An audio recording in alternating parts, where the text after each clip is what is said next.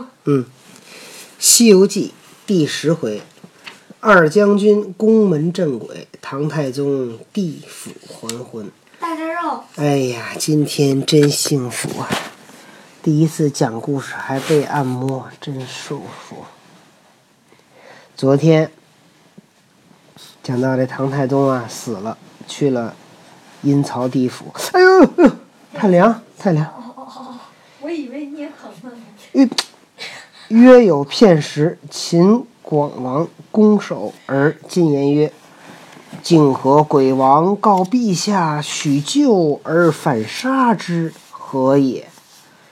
说那个他告你，你都答应救他了，怎么又把他杀了呢？太宗道：“朕曾夜梦老龙求救，实是允他无事，不期他犯罪当刑，该我那人曹官魏征处斩。朕宣魏征在殿着旗，不知他一梦而斩。这是那人曹官出没神机，又是那龙王犯罪当死，岂是朕之过也？说我确实梦着那个龙王来求救了，我也答应了他。没想到呢，他犯这罪呀是死罪，就应该被那个人曹官魏征给杀掉。人曹官就是专门处理人的事儿的官员，这是那个那个是仙界给命了一个官名。说这个不是我的错儿。十王闻言，服礼道：“给他那个施礼。自那龙未生之前，南斗星死簿上已注定该遭杀，该遭杀于人曹之手。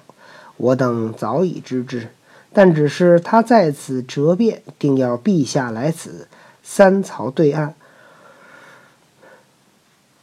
是我等将他送入轮轮藏，转生去了。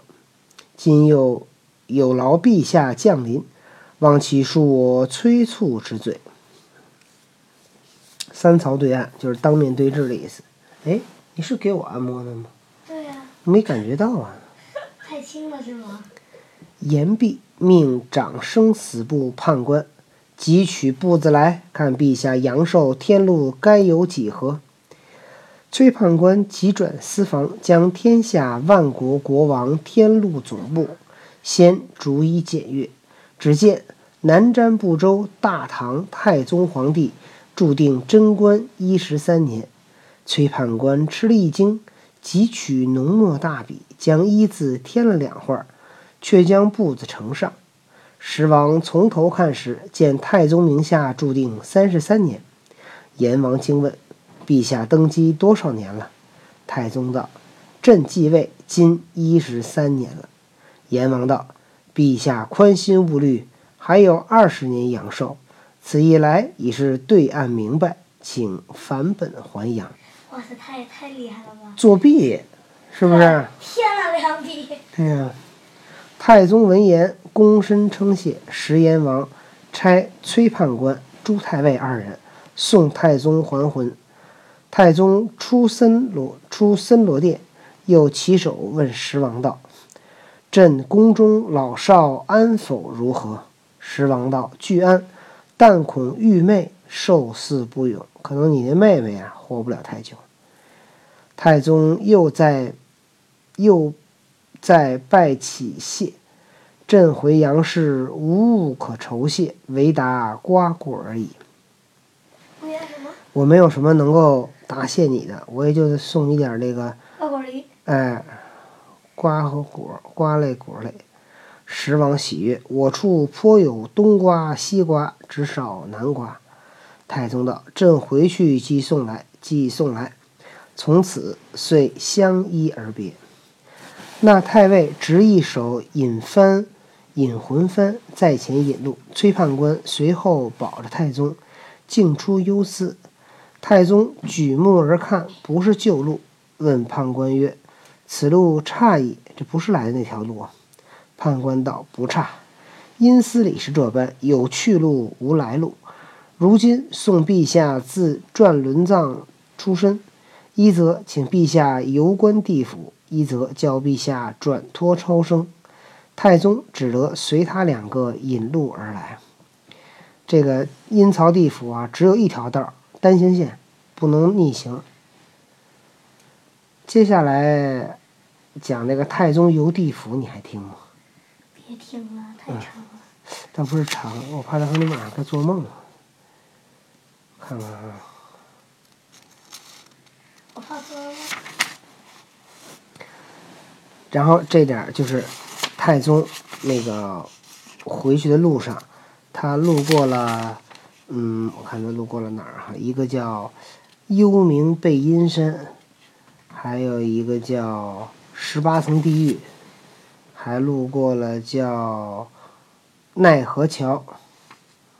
然后呢，过了奈何桥，还碰到了好多孤魂野鬼。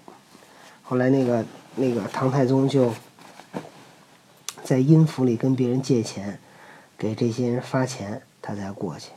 你看，连那个鬼都是有这有钱能使鬼推磨，你知道吗？鬼跟那儿拦着他，给钱就行。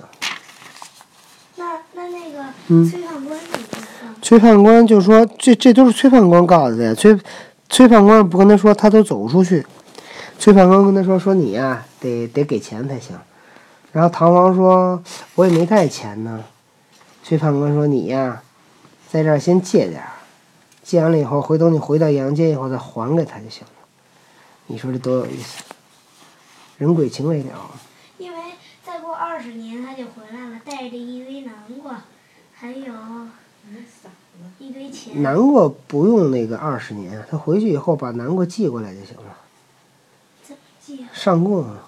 啊？上供，他那个给那个不是有专门儿有的那个庙里边儿不是有那个阴曹地府嘛，对吧？他给里边儿那些地底下的那些什么什么阎王什么的阎君送那个南瓜摆在他那儿，让他拿走就行了。然后再摆点钱。对，再再讲一点点啊。第十一回，还寿升堂，还寿还寿升堂王尊善果，度孤魂消雨正空门。诗曰：百岁光阴似水流，一生事业等浮欧。昨朝面上桃花色，今日头边雪片浮。肉。白蚁震藏震残方是唤，子规声切想回。咦，人呢？想回头。我说人呢不见了。古来因什么能延寿啊？寿不求连天自周，疼啊！却说唐太宗随着崔判官、朱太尉，自脱了冤家债主，前进多时。却来到六道轮回之所，又见那腾云的身披霞帔，受禄的腰挂金鱼，僧尼道俗走兽飞禽，魑魅魍魉滔滔。魑魅魍魉就是各种形形色色的坏人，什么人？坏人啊，魑魅魍魉，每个字儿都带一个鬼字儿。就这“魑魅魍魉”这四个字儿，你看，每个字儿都带一个鬼鬼字做偏旁儿。魑魅魍魉。嗯，好吧。滔滔都奔走那轮回之下，各尽其道。唐王问曰：“此意何如？”判官道：“陛下明心见性，势必记了。传与阳间人知，这唤作六道轮回。行善的生化仙道，尽忠的超生贵道，行孝的再生福道，公平的还生人道，积德的转生妇道，恶毒的沉沦鬼道。”唐王听说，点头叹曰什么意思？：“就是说六道轮回啊，那那六道跟我再说一遍，行善的生化仙道？做好事儿就变成神仙了；尽忠的超生贵道，尽忠就是忠，尽忠就是指对皇帝了，是吧？哦，超生贵道也是好的，行孝的再生福道，有福气。公平的还生人道，公平就保了还能当人；积德的转生富道，就变成富有；恶毒的？沉沦鬼道。积德的，积德什么？积德就也是做好事儿的意思。唐王听说，点头叹曰：“善哉，真善哉！作善果无灾，善心常切切，善道大开开。莫教心勿念，事必少刁乖。修言不报应，神鬼有安排。”如果这诗要是唐王做的，唐王这个作诗也够不咋地的。这他肯定不是唐王做的，判官他是那个谁做的？写这本书的人。叫什么呀？吴承恩。哎哎，行，盖上。按摩呢？对，我说。一会儿你这么再晃一晃，进点凉风再放屁啊。判官送唐王直至那超生贵道门，拜呼唐王道：“陛下，先此间乃出头之处，小判告回，着朱太尉再送一程。”判官说：“我得走了。”唐王谢道：“有劳先生远涉，这个您辛苦。”判官道：“陛下到阳间，千万做个水陆大会，超度那无主的冤魂，切勿忘了。若是阴司里无抱怨之声，阳世间方得享太平之庆。凡百不善之处，俱可一一改过，普于世人为善，管教你后代绵长，江山永固。让他回去做一个水陆大会。到底什么意思？可能就是一个佛教里边的一个仪式，要超度那些冤魂。超度什么？超度就是让那些冤魂去天堂，要不然的话，他们冤魂啊，就是没地儿去，所以这些人就天天冤就是就是冤枉死的那些人，本来也没犯什么错儿，但是就死冤死了，冤死鬼。这些人呢就没地儿去，也不能转世冤。死鬼不不能转世，为什么呀？他就是他这冤死鬼就不能转世。为什么不能转世？我也不知道为什么。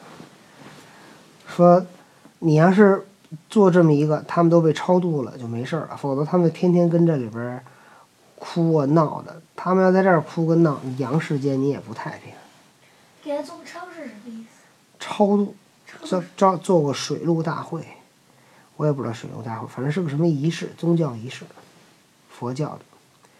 唐王一一准奏，辞了崔判官，随着朱太尉同入门来。那太尉见门里有一匹海溜马，安配齐备，即请唐王上马。太尉左右扶持，马行如箭，早到了渭水河边。只见那水面上有一对金鱼、鲤鱼在河里翻波跳斗。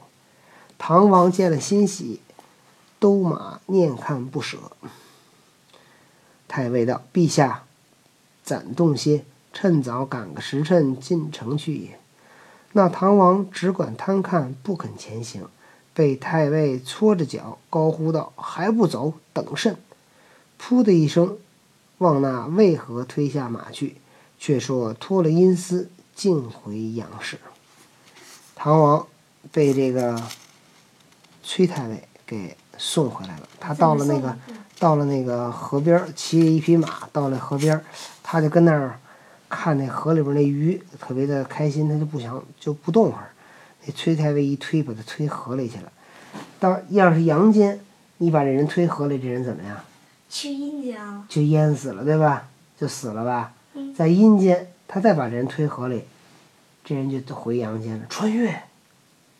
这就是穿越，那我把你推大洋洲里呢？成，来吧。那个谁，郭德纲说那相声说摸电门就能穿越，你要不要去？我拉着你的，咱俩摸电门。来来，拉着点手，这样咱俩一块穿越。穿了啊！我摸了。